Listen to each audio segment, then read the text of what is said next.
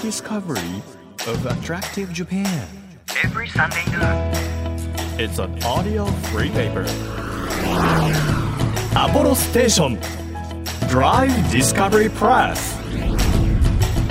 6月5日日曜日時刻は12時となりましたアポロステーションドライブディスカバリープレス編集長のホラン千秋です毎回様々な特派員の方に来ていただきまして魅力的なローカル情報をお届けしているんですが今日はすごいですよ。もう先週聞き逃した方はぜひあのラジコなどでまだ聞けるのかな？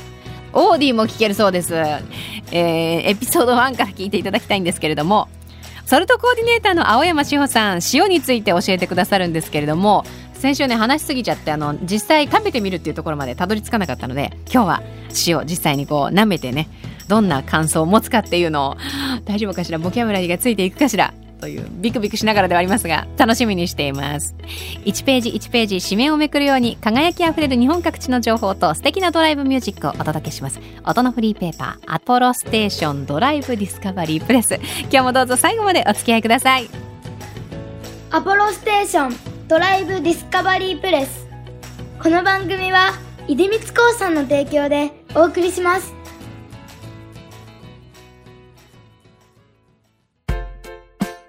ポロステーションドライブディスカバリープレス。改めまして編集長のホラン千秋です。今日は先週に引き続きソルトコーディネーターの青山志保さんをお迎えしました。よろしくお願いします。よろしくお願いします。いや本当に先週ね塩って奥が深いんだなっていうふうに思いましたしこんなにもたくさんの形であったり粒の大きさであったり色だったり違うものなんだなっていうことに驚いたんですけど、はい、青山さんが手掛けてらっしゃる塩の専門店、まあ、ミネラルストアというのがあるんですが、はい、そこでは120種類ものお塩を取り扱ってらっしゃるということなんですけど、はい、改めてその塩の、まあ、粒だったり粒の大きさだったり形っていうのはどんなことで変わってくるものなんですか？粒の形とか、まあ、ミネラルのバランスとか、基本的には製法でコントロールができるので、うんうん。まあ、あのもちろんどこの海水を使ってるかっていうのもすごく重要なんですけど、はい。どういう製法でこう塩に仕上げるかっていうところにこのね日本人のものづくりの魂がドーンとつぎ込まれてて面白いんですよ。うん。はい。先週こう一般的な塩の作り方はまあ海水をこうグツグツグツグツ炊いて、で結晶化するのを待つという話だったんですけど、はいそれと比べて例えばこういう特徴がある地域だったりお塩を作ってる場所がありますよっていうのはありますかあの基本的に日本は狭いので、はい狭いし沿岸沿いがあんまりね平らで広いところが少ないので、うんうん最終釜で煮詰めるっていう方法が結局は多いんですけど、はいその前段階に釜に入れる前にちょっと濃縮をするっていう工程があってうん。それのやり方がすっごいバラエティ豊かなんですよ。濃縮をするっていうのは、はい。つまりどういうことなんでしょうか？こう海水を10倍ぐらいに濃縮すしていくと、はい。煮詰めたりして濃縮していくと塩の粒ができてそれを収穫するんですけど、その前段階粒が出来上がってくるギリギリぐらいまで濃くしてから釜で炊いた方が効率がいいんですよね。同じ熱量で大量の塩が取れるので。はい。そう海水3%なので塩分濃度が。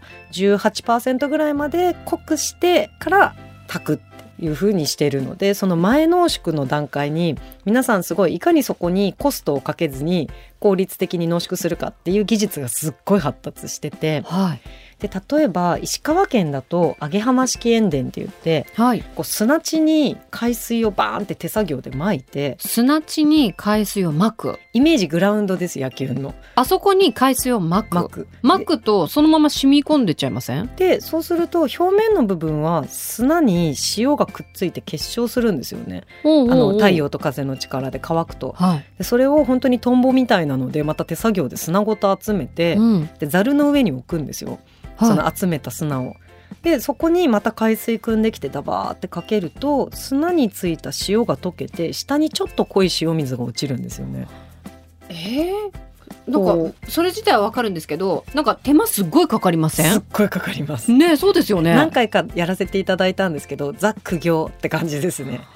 えー、それをでもやるとなどんなところに違いが生まれてくるんですか？まあ、あの海水が濃くなるっていうのとあと他の製法との違いだと、まあ、砂でこう砂が関与してくるのでちょっと有機物がというか関与する感じですかね。でこってり系の塩ができやすいんですよそれでやると。へなんかねあの美味しいバターの後味みたいなバター感のある塩が出来上がったりとかお塩なのに不思議。そう。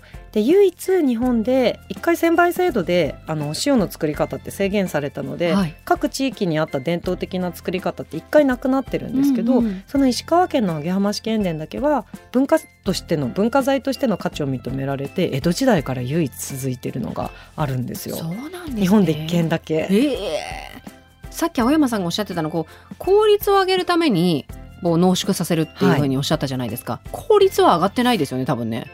うんトータルで言うともしかしたらそうかもしれないですね。ただ薪の量とかはすごい小そういうことなんだ。その先にまた関わってくるわけなんですね。その先結局炊くのでその炊く時に海水3%を30%まで持ってく薪の量と18%のに濃縮したものを30%にする薪の量で全然量が違うのではいその辺に関わってくるのでこその前段階頑張るみたいな感じです。はあででその製法っていうのは日本どこ探してもそこでしかやってない石川の。石川がもうほほぼ石川に集中してますね。そうなんですね。で石川県はもうそれをすごい文化として大事にしてるので今うん。10軒ぐらいあります、おー。そのやり方をしてる製塩所が。ちゃんとこれをつなげていこうっていう。そうです。能登半島のところにずらーっとあるので車でドライブすると楽しいですよ。おいいですね、はい。他にも面白い製法ありますか？他には竹の枝をタワーみたいにして高さ10メートルぐらいから組んではい。そこに海水をかけ流すんですよ竹のタワーに海水を皆さん本当アイデア豊かというか本当に。全然違いますねさっきとね。そうなんです、はい。で平面でさっきの揚げ浜式塩田みたいに平面でやるより立体使った方があの今度風の力がより活用できるので乾きやすいんですよ、うんうん。でそれで23日かけて海水をやっぱり濃縮をしたものを最後やっぱり釜で炊くことが多いんですけど。え笹にかけます？はい。かけました？塩は笹につくんですか？竹？竹に。あたごめんなさい。竹につくんですか？あの竹につかないです。こうポタポタポタポタ竹を伝って下に落ちるまでの間に太陽と風の力でどんどん濃くなっていくんですよ。でそれをまたもう一回同じのをかけ流し続けて23日っていう。さらすっていうことなんですねそうですそうです。だからねさらして。で濃縮をしたものをまた釜で炊くっていうのがあって。竹の香りとかしたりするんですか？これが竹ってすごい有能で。こう竹炭も食べられたりするじゃないですか、基本無味無臭なんですよ。確かに味ないわ。そう。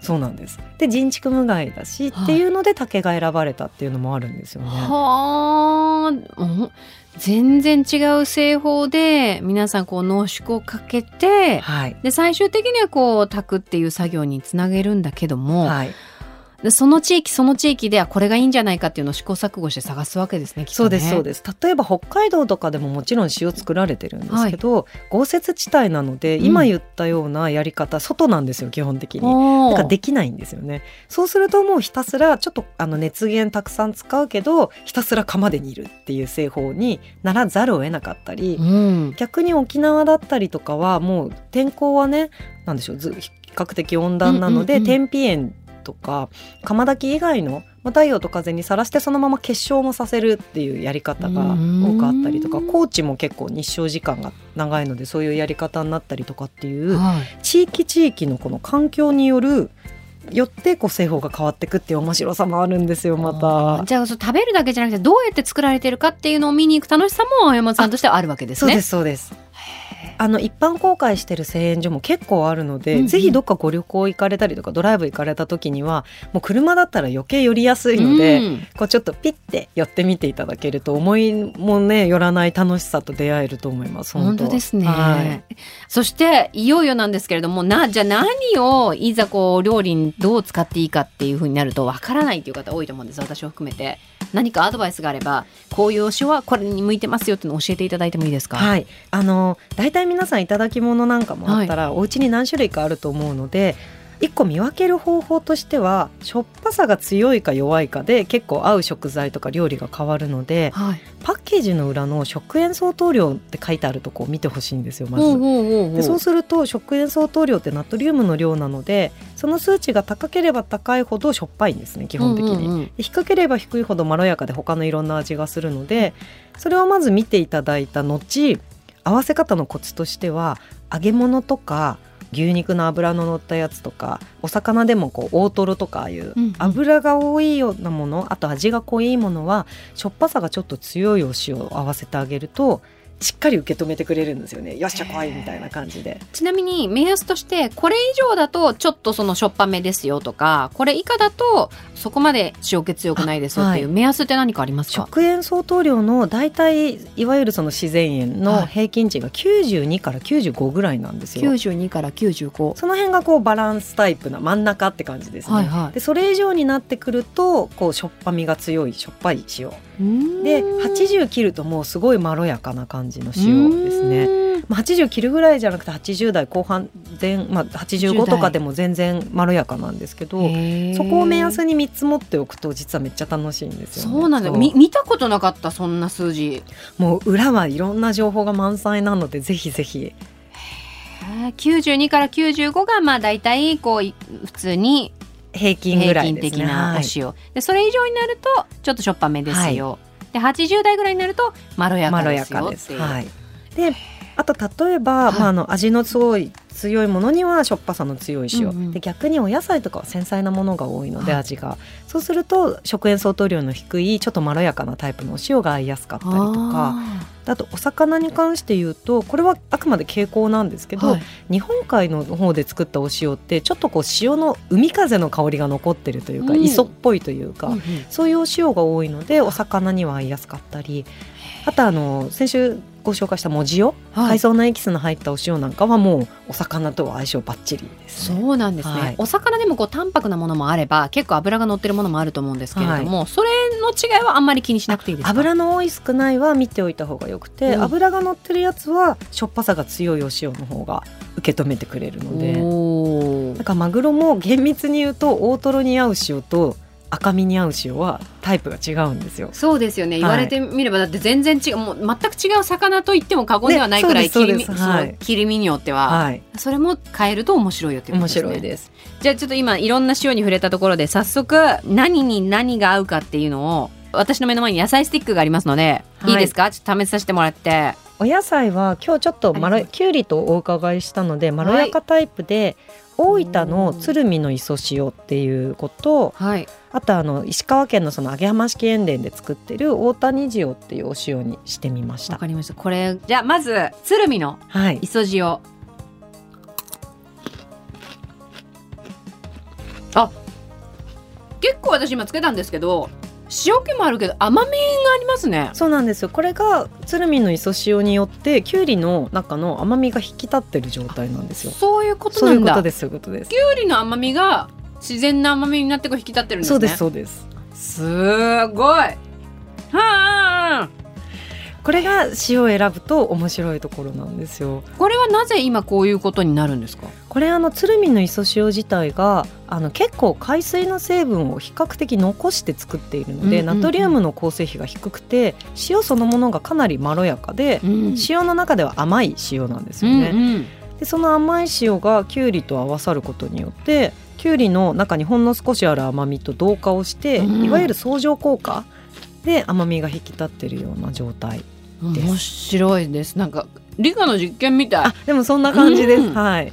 続いてこちらですね。はい。焼き塩。焼き塩大谷塩っていう石川県の揚浜式塩田で作ったお塩を最終的にちょっと焼いてサラサラに仕上げたものなんですけど揚げ浜試験伝っていうのさっきおっしゃってた。あの砂地に海水巻くやつです。大変なねもう、はい、大変な手間と暇と時間と皆さんのあの努力が詰まった塩のもうあの文字通り結晶でございます。はい、そうですね。文字通りね。これこそあの結晶でございます。じゃあいただきますね。はい、あ全然違う。違います。よかった。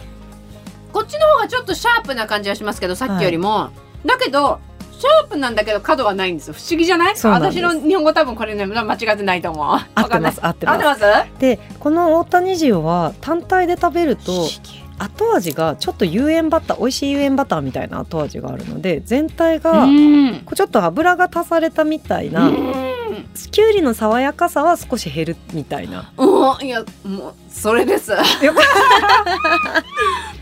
れなんかねジューシーとかじゃないんだけどなんかすごいイメージで言うと肉汁が出てるみたいなイメージになる、はい。きゅうりから。きゅうりから、うんイメージですよ皆さん。イメージなんですけど。新しいワードですね。きゅうりから肉汁。が出てるっていう。そう。これすっごい不思議。なので同じきゅうりが塩を変えるだけでこんなに変わるんですよ。で大根とかでもまた違う変化が起きたりするので。うん。あそう。鶴見の磯塩は先に甘みが来るんです。はい。なんですけどこの焼き塩は先にその塩気が来るの合ってますで今ちょっとね急いで召し上がってるんであれなんですけど ゆっくり食べてて咀嚼していくうちうんうん。に口の中で味が変わるのって楽しいじゃないですか。うんであ最初に甘みがきた。で大根の水分感じて、うん。あこの塩で食べるとこういう美味しさなんだ。で大谷塩で食べると今度あ最初あガツンとくるな。あでも消えた後甘みがぐっと引き立つなとかジューシーな感じがするなとかっていうのが同じ大根で楽しめるっていうやるのは塩を変えるだけっていうすごいお手軽さなので。面白い。本当はですねもうもういろいろ確かめたいんですけどもう時間ですね。いやー面白い。本当に面白かったです。あよかったです。ぜひこれラジオを聞いてくださってる方々にこういう塩の楽しみ方がありますよっていうのを青山さんからちょっと伺ってもいいですか？あの今日ね何に合う塩とかっていうのをご紹介したんですけど、とりあえず意外といただき物なんかで家にし自分が把握してないけど実はあった塩みたいなのがあると思うんですよ、皆さん。はい。とりあえず一旦全部全員集合させて、うんうん。なんか何でもいいんです。トマトでも肉でも好きな素材を食材をシンプルに調理をしてそれに家にある塩をとりあえず全部付けかけして食べ比べてみるっていうのが第一歩目です、そうすると合う塩合わない塩もあったりして味変わったりこれで食べるとまずいとかもあったりとかしながら、うんうんわちゃわちゃやるのが多分一番最初楽しいと思います。あーあのお子さんいるご家庭は自由研究とかにしても面白いですね面白いと思いますね。うん、食あの相当量の数字書いてどういう味が伝わったかと何に合うかみたいなのを自分で確かめてみたらこれ超楽しい気がします。で食育にもすごくいいので、うんあのお子さんいるご家庭にはめちゃめちゃおすすめですね。いやいいいや私もちょっと全員集合させますわぜひお持ちのもの。はいいや大変奥が深いお話を今日はありがとうございました。ありがとうございます。ソルトコーディネーターの青山志保さんでした。ありがとうございました。ありがとうございました。アポロステーションドライブディスカバリープレス。お送りしたのはサニーデイサービスでアジサイでした。日本全国の魅力を再発見していく耳で聞くフリーペーパー DD プレスでは皆さんにも番組専属リスナー特派員としてとっておき情報を送っていただいているんですけれども今日はですね東京都にお住まいの38歳男性の方グッタイマイトさんです。ありがとうございます。おすすめのスポットなんですが黄昏時の港未来地区ドライブにおすすめですよ。駐車場もたくさんありました。写真は港未来地区の代表的な建物が一望できる馬車道駅の近くの橋から撮りましたということでちょうどねほんと黄昏時ってこういうことを言うんだね。あの日が落ちてですね雲もだんだんこう輪郭を帯びてですねちょっとこうなんていうの？ラベンダー色になっていきながら街には明かりが灯り始めるっていうね。観覧車も見えますしあの港未来のこれランドマークタワーっていうの？それ。があったり本当に綺麗ですよね。水辺とこの街のね都会的なイメージとっていう。いいとこだよな。一人で行ったのかな？誰かと行ったのかな？あごめんなさい。既婚で子供を二人というふうに書いてありますのであのー幸せなご家庭をお持ちの方でございます。ねえいいですね。皆さんこんな感じでですね皆さんのお気に入りのスポット特に6月はお子さんと楽しめるおすすめスポットというのをテーマにメッセージ募集しますのでぜひ子供と行くとここ楽しいよとかあと自分は別に子供いないんだけども子供が来て楽しそうだったよっていうのをこう目にした場所があれば教えてください。リスナーと会の皆さんお待ちしてます。アポロステーション Drive Discovery Press. 地域社会を支えるライフパートナーアポロステーションのスタッフがお客様に送るメッセージリレー。北海道旭川市の三共石油株式会社カージアム豊岡サービスステーション店長の脇田秀人です数年前の初雪の日女性のお客様が5キロ先の自宅からわざわざ当店までタイヤ交換に来てくださったことがありました。近所のすべてのスタンドに断られてお困りだったそうでその日は当店でもタイヤ交換の依頼が殺到していましたがお待ちいただいて対応させてもらいました。そこでいただいた感謝の言葉が今でも忘れられません。アポロステーションカージアム豊岡サービスステーション。ぜひご来店お待ちしております。あなたの移動を支えるステーションアポロステーション。東京 FM からホラン千秋がお届けしてきました。アポロステーションドライブディスカバリープレス。今日は先週に引き続きソルトコーディネーターの青山翔さんをお迎えしたんですがぜひ皆さんの青山さんのインスタグラム見てもらいたい。本当にすごいんですけれども。でも私こうすごく勉強に今日なったのは塩の特徴を知るために食塩相当量っていうのをこうパッケージの裏で確認して92から95よりその数字が上だとちょっとしょっぱめ。80代とかもうほんと70くらいまでいくと大変まろやかなお塩ですよっていう目安を教えていただいたのでそれで今度お肉に合うのかなお野菜に合うのかなっていうのを早速試したいと思います。アポロステーションドライブディスカバリープレスこの番組では毎月テーマを設けてメッセージや写真を募集しています。6月のテーマはお子さんと楽しめるおすすめスポットです。ぜひ夏休みに向けて皆さんいい情報がありましたら教えてください。情報を送ってくださった方の中から毎月3名様に番組セレクトのとっておきプレゼントを差し上げています。今月はですね今日のゲスト青山さんが選んだ青山志保スペシャルセレクションと題しまして青山さんのキッチンに常備されているという9種類のお塩のセットをお届けしたいというふうに思います。ぜひね今日の話をこう参考に当たったら皆さん使い分けてもらいたいなというふうに感じております。こちらを3名様にプレゼントしますので欲しいという方はメッセージを添えて番組ホームページからご応募ください。あとこの間届きましたよっていうツイッター拝見して当たりました。何々して食べましたっていうのすごい嬉しかったのでぜひ当たった方は何に使って食べたのかなとかも教えていただけると嬉しいです。メッセージをいただいた方の中からですね抽選で番組オリジナルステッカーもプレゼントしていますよ。これ月替わりなので今月新しくなります。絶妙な色使いによる光の描写がとっても素敵なイラストレーターさんにお願いしています。今月はゆいあいさんのデザインです。楽しみにしていてください。日本全国様々な場所にスポットを当てて日本の魅力を再発見していく耳で聞くフリーペーパー。アポロステーションドライブディスカバリープレス。お相手は編集長のホラン千秋でした。また来週アポロステーションドライブディスカバリープレスこの番組は出光興産の提供でお送りしました。